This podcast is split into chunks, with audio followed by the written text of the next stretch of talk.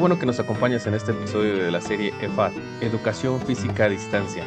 Mi nombre es Aníbal Herrera y en este episodio platicaremos sobre las problemáticas que han surgido en la educación física a distancia, cómo enfrentarlo y qué alternativas se han utilizado.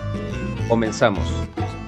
Bueno, pues muy buenas noches a todos, aquellos que nos lleguen a ver en este nuestro primer programa de EFAD, Educación Física a Distancia. Este programa pretende ser un proyecto de tesis de la licenciatura en Educación e Innovación Pedagógica para la cual estoy estudiando.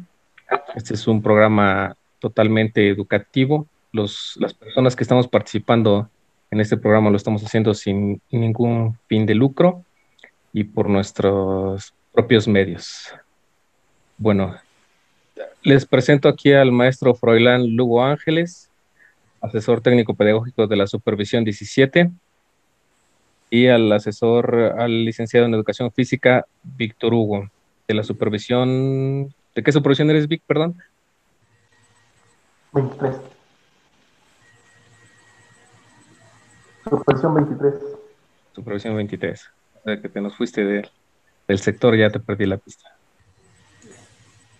Bueno, en este nuestro primer programa vamos este, a estar platicando un poco sobre las problemáticas que han presentado los docentes de educación física en algunas este, supervisiones, en este, ¿cómo se llama? En este, sí, en este proyecto llamado Aprende en Casa, las, las problemáticas que han tenido ellos al poder este, transmitir sus conocimientos a los niños, compartir sus proyectos, sus planes su programación.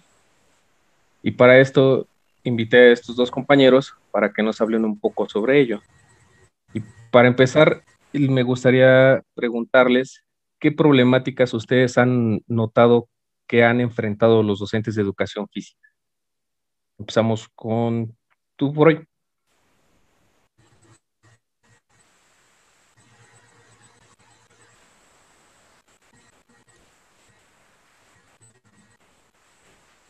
¿Sí me escuchas, hoy?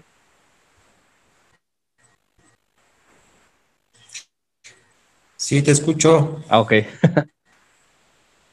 te preguntaba que, qué problemáticas has, este, ubicas que han enfrentado los docentes de educación física en esta nueva modalidad de Aprende en Casa, ahí en su supervisión de ustedes. El programa, no sé si me perdí de algo.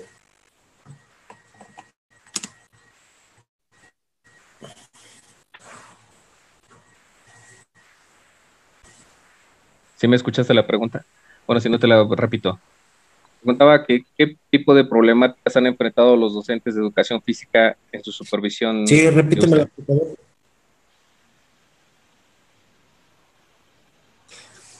Hola, ¿qué tal? Buenas noches. Froilán Lugo Ángeles, asesor técnico pedagógico de la supervisión de educación física número 17 de Pachuca.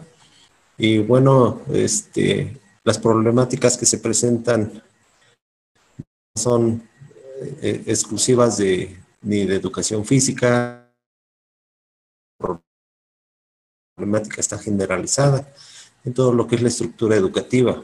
En este caso, mi relación es con los, con los docentes de clase directa, donde nos damos a la tarea de orientarlos, de acompañarlos y de ir apoyando las acciones que se realizan a distancia.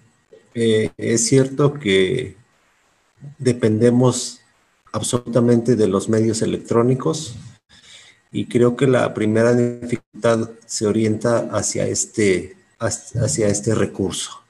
Los medios electrónicos y la conexión son vitales. Si no contamos con un recurso de este tipo, pues tendemos a, a recurrir a otras opciones, otras estrategias que nos llevan a un trabajo un poquito más retrasado este, en, en, el, en la comunicación con docentes y a su vez los docentes con alumnos, con directivos, con padres de familia. Eh, la educación a distancia no es nueva. Esta ha existido a partir de la creación de las telesecundarias desde las maneras más rudimentarias Y a pesar de todo este trayecto que ellos ya tienen con la educación a distancia, las problemáticas siguen prevaleciendo y, se, se, resumen eh, o se sintetizan en, comunicación. Creo que los contenidos, los programas, los planes eh, van a evolucionar, han estado evolucionando, pero ahora tendrán que evolucionar de una manera muy vertiginosa por esta modalidad. Eh, los docentes fuimos formados para impartir eh, este, clase de manera presencial. La modalidad de distancia era para, para aquellos que no disponían del tiempo necesario, en este caso los adultos, estábamos abordando temas de andragogía y bueno, ahora la pedagogía, pero este, digitalizada. El, como apunté en, mi primer comentario, la primera problemática es el recurso de, comunicación y de conexión. Si no resolvemos o no enfrentamos este, este primer reto, creo que las complicaciones se van a ir acentuando y eso todavía no estamos hablando ni, tocando el tema de los contenidos ni curriculares ni aprendizajes este, elementales. No sé si, si esto contesta la pregunta, este Aníbal, o, me, o me fui por otra parte. No, está bien. Excelente aportación. Todas las, eh, de hecho, todas las, las inquietudes, todas las respuestas que salgan de aquí pues son interesantes porque cada quien tiene una visión muy distinta de las situaciones, ¿no? Y todo esto, esta información, a mi criterio, enriquece estos tipos de trabajos. Vic, a ti que tú que nos puedes aportar a esa pregunta. Buenas noches, este, Víctor Hugo Sánchez, ATP de la Supervisión 23, de del Río. Eh, sobre todo en esta situación tan tan especial que estamos eh, atravesando, sí, el, problema principal es la comunicación. Eh, tenemos un problema de falta de conexión, muchas situaciones que nos obligan a estar en contacto o a buscar alguna otra forma de, de lograr el aprendizaje esperado en, en los niños. Eh, los compañeros docentes, no solo de educación física, sino de todos los niveles, se encuentran con la problemática de cómo hacerle llegar al niño los contenidos ¿Por qué medio? ¿Qué, estrategias de comunicación buscar? No tanto la de, como decía el maestro Freud, no tanto los contenidos como tal, no tanto qué estrategia didáctica le voy a poner, sino para empezar, cómo le voy a hacer llegar el, archivo, cómo le voy a hacer llegar el documento, ¿Qué, de qué forma voy a cerciorarme que el niño está recibiendo el, trabajo o, la ficha que le estoy enviando este, para que pueda eh, acercarse al, contenido o que logre la concreción del aprendizaje. ¿Cómo me voy a dar cuenta yo, docente, que realmente está accediendo al aprendizaje al niño? Quizá no le llegó, quizás sí le llegó la ficha, eh, tengo que esperar mucho tiempo para que el niño me regrese o el papá me regrese eh, la evidencia de trabajo. Entonces, este, son muchas situaciones que pasan, pero sobre todo por, por la comunicación. Eh, los compañeros maestros han hecho, pues lo que está a su alcance para actualizarse, porque como, como bien sabemos, todos fuimos formados de una forma, digamos, eh, tradicional hasta cierto punto. No estamos tan empapados con, con los medios, ni siquiera los que tenemos poco tiempo de servicio, y muchas veces dejamos pasar de lado los medios digitales. No nos empapamos tanto por, por conocer otra forma de, de dar las, las clases. Y fue, ese fue el principal problema que, estamos teniendo, que hemos ido sorteando poco a poco con los compañeros.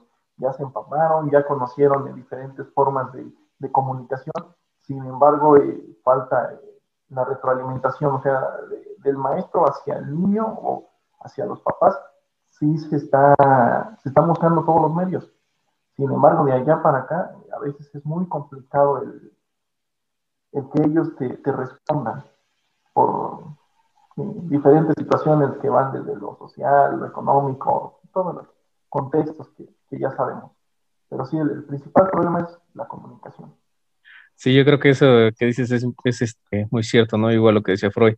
el principal problema que hemos visto es este, la cuestión de la comunicación, la falta de, pues vaya, ahorita de, conexión a Internet en muchos lugares, que es este, lo primordial y por lo que muchas escuelas, muchos niños están pasando ahorita en estos momentos, ¿no? Y, creo que aquí el que ha, sufrido mucho son los, son los docentes. Yo he visto que, por ejemplo, muchos docentes, como decías tú, les ha faltado esa cuestión de, irse este, capacitando, irse renovando en estas cuestiones de las tecnologías. Yo creo que si él hace un ciclo o dos ciclos escolares anteriores nos hubieran dicho, ¿saben qué? Pues hay que entrarle a, los medios digitales porque esto va a ser lo nuevo. Yo creo como que lo veíamos muy, muy lejano, ¿no? Así como que dijimos, no, todavía no, esto es esto todavía no va a pasar. En alguna ocasión llegué a escuchar algún, algún comentario que decía, no, pues yo, yo le voy a entrar a, los medios digitales hasta que, hasta que en, mi supervisión o mi jefe me, me dé una computadora, ¿no? Entonces yo creo que va mucho de la mano de esas cuestiones de que del docente no quererle entrar en esa, en esa cuestión y ahora que, que llegó de sopetón, de trancazo la pandemia a pegarnos a todos, con esta cuestión yo creo que muchos docentes sí se quedaron así como que, ¿y ahora qué hago, no? ¿Ahora para dónde avanzo?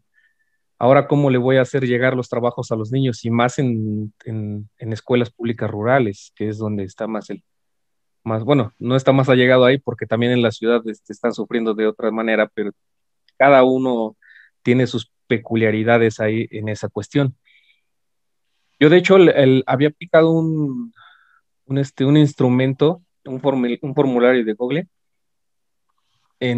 con algunos docentes de educación física, donde las los principales problemáticas que me compartían es, esa situación, de que muchos decían, es que yo no tengo equipo de cómputo, no sé si a lo mejor a estas alturas en este siglo XXI sea como un pretexto, o de verdad si haya quienes no tengan equipo de cómputo, y algunos otros, pues sí, nos decían, pues es que yo no, de plano no sé ni encender la computadora, ¿no? Me hace falta habilitarme en cuanto a las TICs. Y pues yo creo que a muchos de nosotros todavía nos hace falta en eso y igual estoy creído en que de aquí en adelante ya la, la, tecnología va a tener que ir de la mano con la educación. Porque como si bien por ahí lea yo en un texto de, de lo que es el podcast, que tenemos que poner la pedagogía por encima de la tecnología para poder este, lograr que sea de forma educativa e, esta situación. Y bueno, ya que pasamos. Obviamente, sí. Adelante.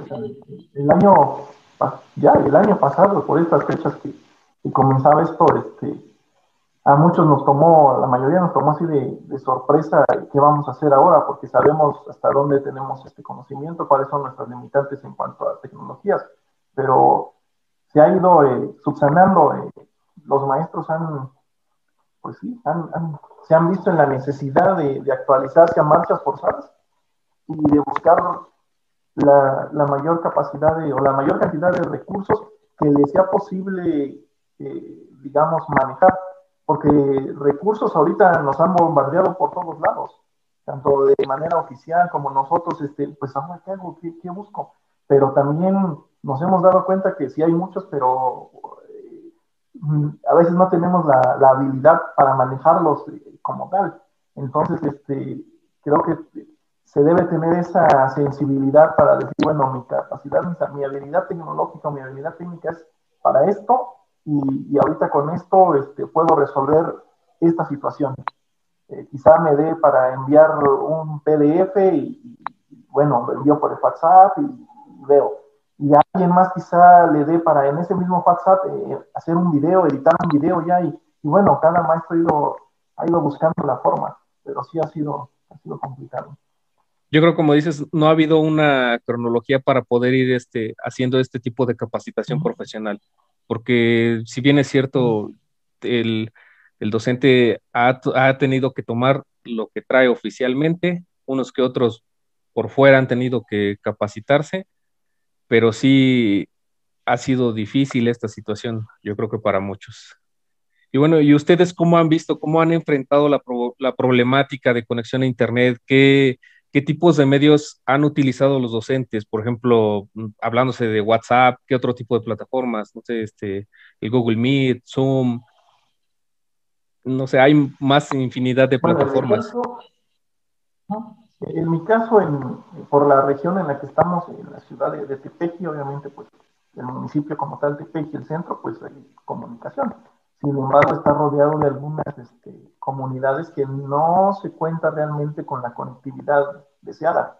Y la situación ha sido tanto de los maestros, de, compañeros de grupo, como los compañeros de educación física que se han visto en la necesidad, guardando todas pues las, condiciones de seguridad y de distancia, etcétera, etcétera, de que sí han tenido que ir incluso a hacer visitas con los alumnos que están en riesgo hasta ese nivel, hasta ese, esa situación este, nos ha llevado. Eh, otra estrategia que han visto incluso en otra comunidad que no tienen acceso realmente los, la población, eh, han llevado perifoneo, tal cual, perifoneo, tal día nos toca primer y segundo grado, tal día le toca tercero y cuarto, y tal día quinto y sexto, y maestro de educación física, este, pásenos este, sus, sus actividades, este, incluso el nombre de quien no ha enviado nada y, esas han sido este, las, pues las estrategias que, se han, que se han tomado, aparte de WhatsApp, eh, llamadas telefónicas,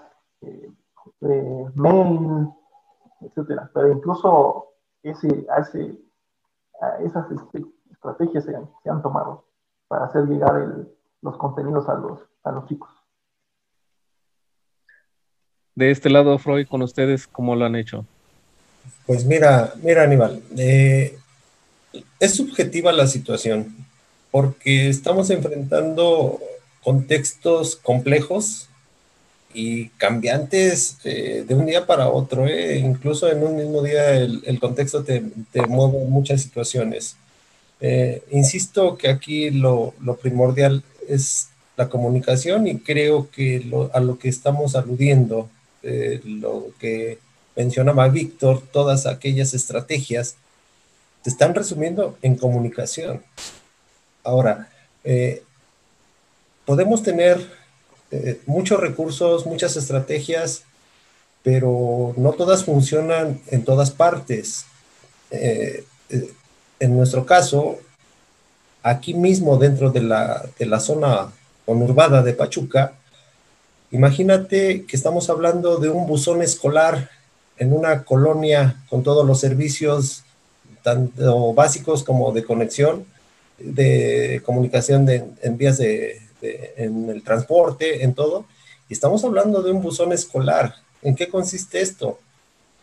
En que los chavos tienen que ir a recoger, ya sea las papelerías, ya sea a la misma escuela, a las, a las tiendas, a los centros, eh, a lugares públicos, tienen que ir a recuperar los documentos impresos para poder llevar a cabo sus actividades.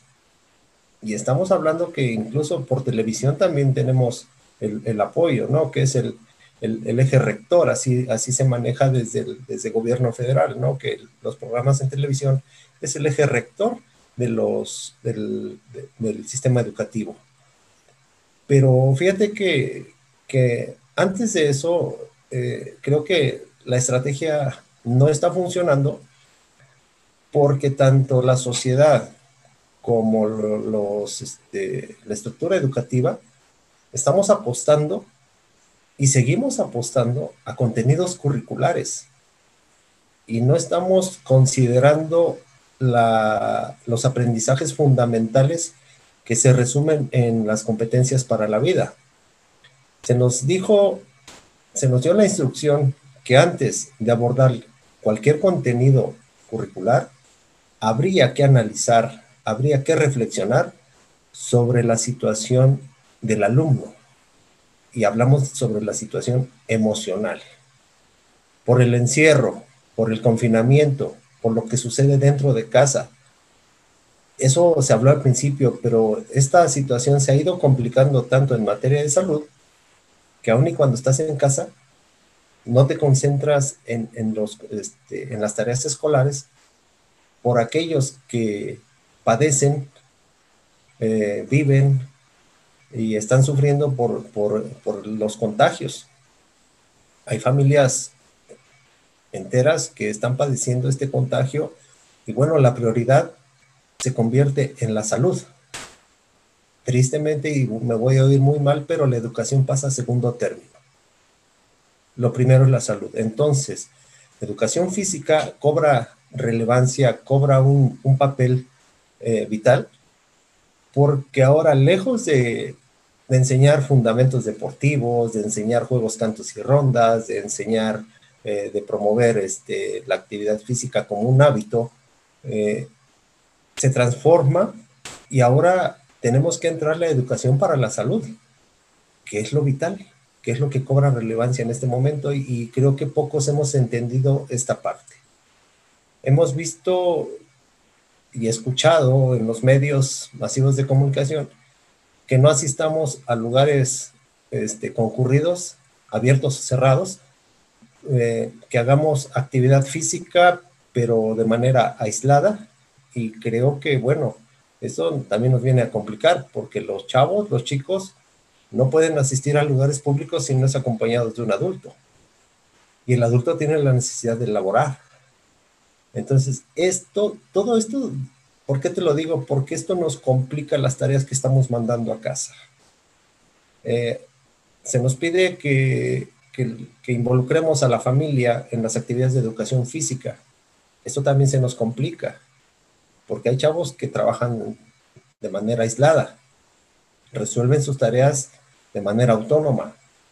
Esto favorece a, sus, a sus competencias personales, pero también está perdiendo esa parte donde la educación física en su esencia tiende, a socializar, el compromiso es socializar. Y es donde ponemos en, en juego, eh, en práctica, este, el lenguaje y la comunicación. Y no estamos hablando de, otra cosa más que de la expresión corporal. Los docentes de pronto tienen que hacer los ajustes y adecuaciones para que las actividades que llegan a, a, sus casas las resuelvan con los recursos que tengan disponibles. No estamos exigiendo un modelo como tal no hay una exigencia específica para la ejecución o la realización de las actividades. El, papel del maestro aquí es recurrir a los medios de que él disponga y que estén a su alcance, por supuesto, para que genere ese, ese interés, primero, y mantener ese interés, esa atención del alumno, porque también tenemos que decir que por falta de, recursos, el chico ha perdido ese, ese interés que tenía por la educación física. La educación física ha mostrado otra, otra, otra cara, ha mostrado otra variante y bueno, eh, tendremos que estar analizando de manera permanente nuevas, eh, hay que innovar en las propuestas pedagógicas a distancia, hay que considerar aquellos aprendizajes que ahora le resulten eh, este, esenciales, vitales para resolver lo que están enfrentando. Creo que este, los compañeros de, la Supervisión 17 están realizando actividades este, innovadoras, arduas, con resultados parcialmente favorables, porque no podemos hablar de que son éxitos absolutos, estamos teniendo logros parciales, significativos sí, pero bueno, están recurriendo a la tecnología, están recurriendo a las, al, correo en papel, tuvimos que regresar en algunos casos al correo en papel, este, llamadas telefónicas también, eh, en los grupos, plataforma Drive, Classroom, eh, mensajería instantánea como es el MSM, el WhatsApp, el Facebook, y, bueno, aquí lo que se pretende es llegar por cualquier medio y de cualquier forma. Y por ahí vamos, ¿eh? No te puedo decir, creo que en este momento nadie puede atreverse a decir que ha logrado un 100% yo creo que ni el 90% de, de comunicación absoluta de, este, con los padres de familia y sus alumnos. No, como dices, yo creo que aquí el, y lo que he visto, esto del, de las tecnologías de la información siempre es, es este, a prueba y error, prueba y error, porque es muy difícil que, que logremos una comunicación al 100% efectiva con todos, con todo un, por ejemplo, tan solo hablando de una escuela, con todo un alumnado. Ya que, como lo comentan, ¿no? hay problemas de conexiones a Internet, han tenido que recurrir a otras estrategias como el perifoneo, otros, el, como dices, al correo anterior. Yo he sabido de algunos otros docentes, por ejemplo, en la comunidad donde estoy, les han tenido que mandar a los niños de comunidades alejadas sus trabajos, comunican con los padres de familia y les envían los trabajos con el señor de la combi. Ya nada más le dicen, ¿sabes qué? Acaba de salir de Pachuca, es la combi número tal. Ya llegan los papás a la base de la combi, les entregan sus, su bolsa con sus guías, los trabajos de las, de, yo creo que de, de 15 días o una semana, no sé. Y los niños han tenido que aplicar. Y vaya, digo, hay, hay, hay varias cuestiones, ¿no? Que es tanto el compromiso que tiene el docente del, del lograr llegar a hacer el aprendizaje a los niños, y tanto como igual de los papás el compromiso de que sigan estudiando sus hijos, ¿no? Hay algo que me llamó mucho la atención de lo que dijiste, Freud, de esto de la cuestión de la educación para la salud, de cómo el docente de educación física ahora se ha tenido que volver un, de cierta manera, este, pues un educador también de la cuestión de la salud, ¿no? En, en meses atrás, antes de la pandemia, me acuerdo que en algún concurso de la sesión habíamos, estábamos platicando esa cuestión de que este, el, educador físico, pues siempre se ha visto así como que el, como que nada más es el, maestro que avienta las pelotas, el que entretiene a los chavos, el que los entrena para el fútbol, el básquetbol y eso, ¿no? Y platicábamos de que pues el educador físico va más allá, ¿no? Es el, el que, ahora sí que el que educa la, el, que educa el, cuerpo del niño, bueno, no, no, tanto así como la definición, pero el que le ayuda a que el niño vaya conociendo su cuerpo a través del juego, del movimiento, ¿no? Y ahora viene ese reto que también a través de la educación física tienen, tienen que, aportar para esta cuestión de la salud. Mi duda es cómo, de qué manera lo hacen. Mira, a partir de que se integra a la currícula la asignatura de vida saludable, eh, esta, esta, parte del diseño curricular retoma eh, como base la propuesta de educación física.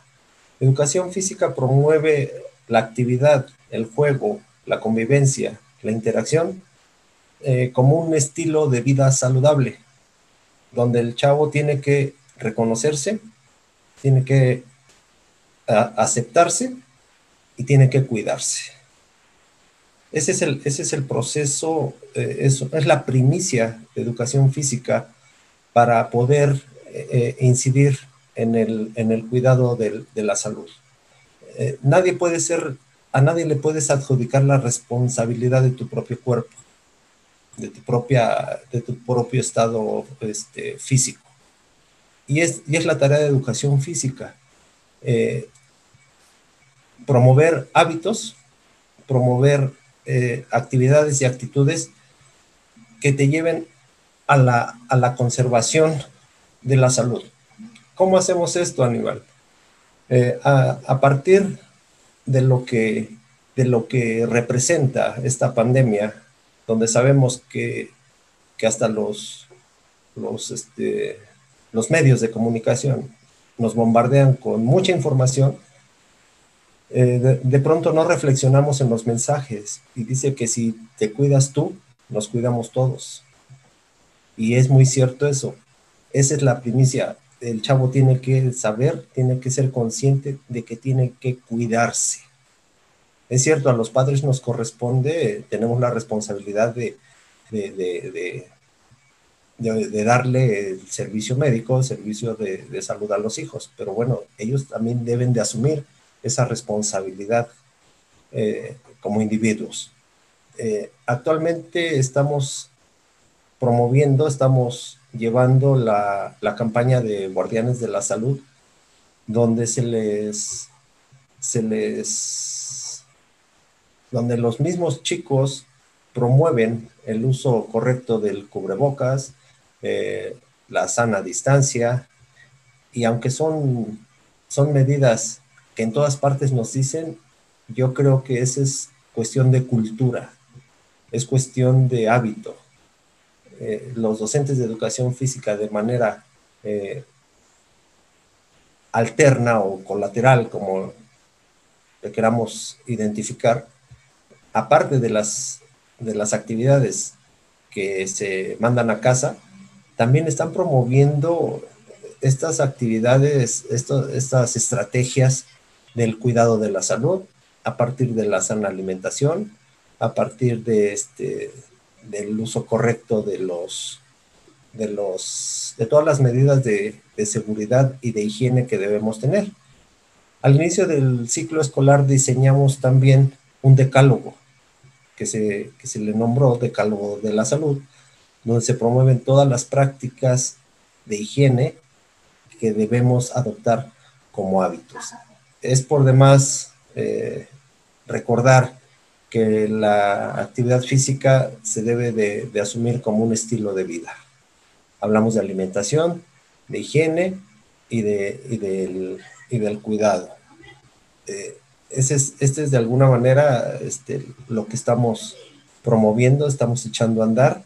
Eh, hemos tenido aceptación. Yo creo que la misma, como dicen, los mismos golpes que nos está dando esta, esta situación eh, pandémica eh, nos, nos está, de, un, de alguna manera nos está obligando a, a, modificar nuestros hábitos y nuestro estilo de vida.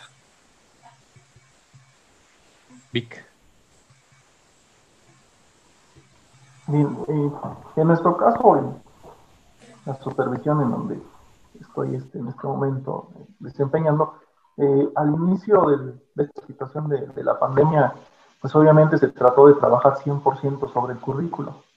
O sea, agarrar el aprendizaje esperado, programar las actividades, enviarlas a los niños, favorecer la socialización, eh, la empatía, etcétera, etcétera, con actividades que, que, desarrollaran tanto la parte de la, lo físico-motriz, lo intelectual, etcétera. Sin embargo, eh, con los niños o con los papás que mandaban las evidencias, pues este, ellos expresaban que ellos tenían la necesidad obviamente de, pues, de, salir a trabajar.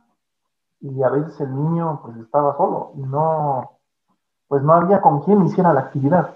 Entonces, eh, bueno, obviamente se fueron haciendo las, las modificaciones eh, para el inicio del ciclo escolar 2021. Eh, tuvimos que regresarnos al, como comentaba hace un rato el maestro Froilán, los aprendizajes fundamentales.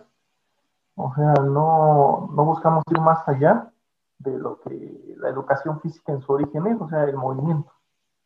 Eh, que el chico tuviera oportunidad de moverse aún, en, la palabra se escucha feo, pero aún en el encierro, eh, brindarle oportunidad a través de las fichas que estamos enviando, que tuviera la, posibilidad de, moverse que estuviera en constante movimiento y si se podía, si se puede, sí, este, involucrar a una persona, al hermano, al papá o alguien, pero eh, en general se han, hemos tratado de que sean actividades que, que favorezcan el, el movimiento de, de, forma individual.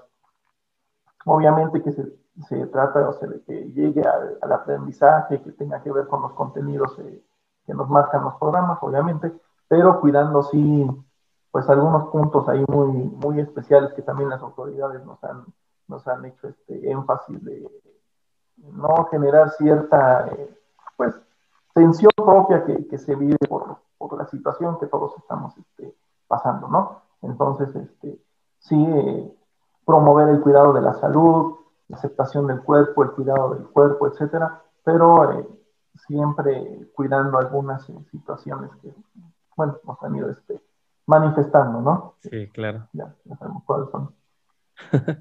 sí, veo que igual, a, al igual que Freud, hablas de una situación en, en, en realidad yo en, los, en, en, las encuestas que realicé no, no encontré esa problemática y que veo que es una problemática que que tiene mucho que ver con el docente, con lo que está haciendo aparte de las cuestiones digitales y de conexión, es eso de, de, cómo poder llevar ellos a cabo su sesión, cómo poder planear para que el niño que está trabajando solo en casa, porque esta es una realidad y a mí me ha tocado verlo con, con mi chavo en su escuela, que hay niños que pues desafortunadamente o afortunadamente todavía este, se quedan solos en casa, algunos con sus abuelos, algunos con el tío, la tía, el primo o el hermano, pero cuando son, por ejemplo, que el hermano, que el primo, esas,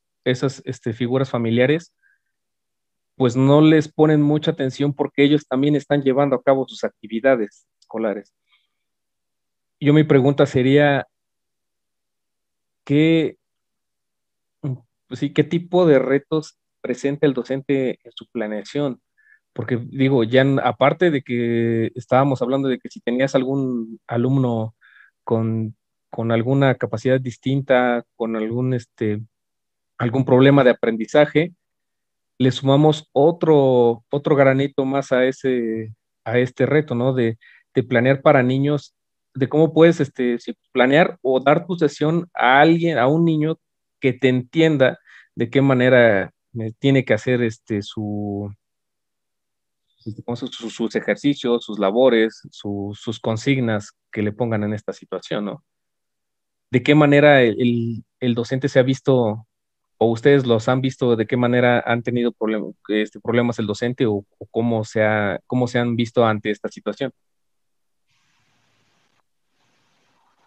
Bueno, eh, primero obviamente con las recomendaciones que siempre nos, han hecho, ¿no? O sea, el lenguaje no tiene que ser técnico, eh, tienes que estar consciente que va dirigido precisamente no tanto al papá, porque eh, quizá al principio de esta situación decíamos, bueno, va, el papá lo va a leer y, lo va a apoyar y etcétera. Pero como se fueron dando los tiempos, este, pues sí nos dimos cuenta que, muchos niños están prácticamente solos. Entonces, este, obviamente manejar un lenguaje, siempre se nos ha dicho, ¿no? O sea, tienes que manejar un, un lenguaje adecuado al niño, pero ahora no estoy con él, o sea, eso lo hago cuando estoy en la cancha, ¿no? un lenguaje para que todos mis 30, 50 alumnos este, rápido comprendan lo que quiero. Pero ahora, ¿cómo se lo escribo? ¿no? Desde ahí, ¿cómo redacto? Para que el niño que está leyendo pueda comprender lo que le estoy pidiendo. Y a su vez me entrego, me envíe una evidencia donde yo pueda percatarme que él accedió a lo que estábamos este, solicitando. uno de los primeros, este, de las primeras situaciones fue esa, cómo redactar, cómo hacérselo llegar, de qué forma escribirlo. Y a partir de ahí, después también, cómo interpretar la información que el niño me está enviando. También ha sido otra situación.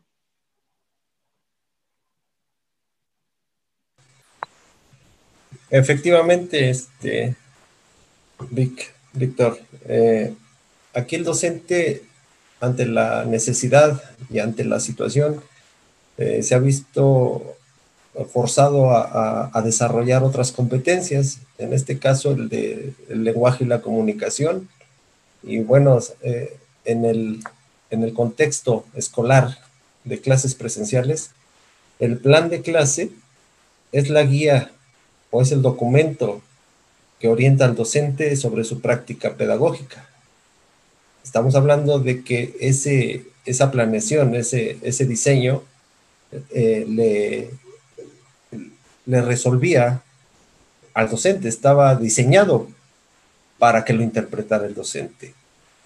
Aquí cambia, cambia la perspectiva, porque ahora el docente tiene que eh, diseñar, tiene que redactar, tiene que comunicar a, a los padres de familia y a los niños. Y uno de los retos más grandes, de los retos más este, complejos o complicados que tuvimos, eh, fue precisamente con los chavos de primer grado, que no leen, en septiembre no leen, aunque por ahí uno, uno que otro jardín de niños promueve la escritura y la lectura, bueno, eso es, eso, es harina de otro costal, pero bueno, eh, consideremos que, en, primer grado el, alumno no lee. Y entonces, ah, hubo docentes que se vieron muy creativos, ¿eh? mandaban eh, dibujitos, mandaban este, representaciones gráficas, de manera que el, que el chavo sabía que, pues, que eso tenía que hacer, ¿no? Era, lo podía leer mediante imágenes, porque existe esa lectura también, se da, no precisamente la, la lengua escrita, es, son, son grafías, sino también son imágenes, son dibujos, son carteles. Y bueno, eh, con la ayuda del, del, papá, de la mamá, del adulto, del hermano mayor, fuimos resolviendo ese asunto. Y aquí el, el docente del grupo y el de educación física tuvieron que vincularse y articularse para promover este, este, este primer aprendizaje que era necesario, que era vital, que era fundamental en los chicos de primero, para empezar a establecer no tanto los medios, sino los códigos de comunicación. Nuestra primer, nuestro primer contacto con los chavos de primer grado fueron códigos, no precisamente un lenguaje formal, un, lenguaje este, académico. Ese fue el primer reto y, de verdad que este, fue muy gratificante que en el primer corte, eh, la primera evaluación parcial, estábamos viendo avances. Hoy te puedo decir que la mayoría de, de chicos de primer grado envía sus evidencias ya con su nombre, ya escriben su nombre y una que otra, otra palabra. Entonces, eso, eso nos orienta a nosotros como docente que no lo estamos haciendo tan mal, pero al decir no lo estamos haciendo tan mal es que todavía hay cosas que reforzar, hay que ponerle atención, hay que encontrar ese, ese punto de conexión con el chavo para, para no perderlo. Esa es por una parte. La otra, eh, el docente tiene que diseñar, tiene que redactar textos concretos con palabras muy, muy precisas de fácil entendimiento e interpretación. Eh, en algunos casos tenemos el apoyo de adultos, pero en muchos, y yo diría que en la gran mayoría, el chavo trabaja de manera autónoma y, autodidacta. Entonces, habría que ver cómo, cómo nos damos cuenta de, de, de, que si hemos logrado, si, si he llegado a incidir en ellos, pues a través de las evidencias, si yo veo que una evidencia no está, no se vincula, no se articula con lo que yo envíe, con lo que yo promoví, entonces ahí el docente, yo como docente, tengo otro reto. Creo que no me di a entender, creo que esto se fue por otro lado y hay que reestructurar, hay que ir reaprendiendo. Y son una de, de las competencias que estamos desarrollando, porque bueno, nuestras clases presenciales son absolutamente este, en lenguaje verbal y corporal. Entonces ahora tendremos que estar habilitándonos en el lenguaje escrito. Y creo que ese es otro de los retos que tendremos que estar este, enfrentando a diario. ¿eh? Esto es a diario. ¿De qué manera ustedes creen que el, hablan de, este, ¿cómo se llama? Hablan de habilitar a los docentes. Yo creo que, bueno, aparte de, las TICs, ¿de qué otra manera se puede apoyar al docente, ustedes como asesores o otras personas como administrativos? Porque también hay que involucrar a todo el personal, este supervisor, jefe de sector, cualquiera de las figuras que se encuentran, como comúnmente dicen, detrás del escritorio. ¿De qué manera creen que se pueda aportar algún tipo de apoyo a los docentes, ya sea a través de las plataformas o, como decía Vic, del perifoneo, del correo, etc.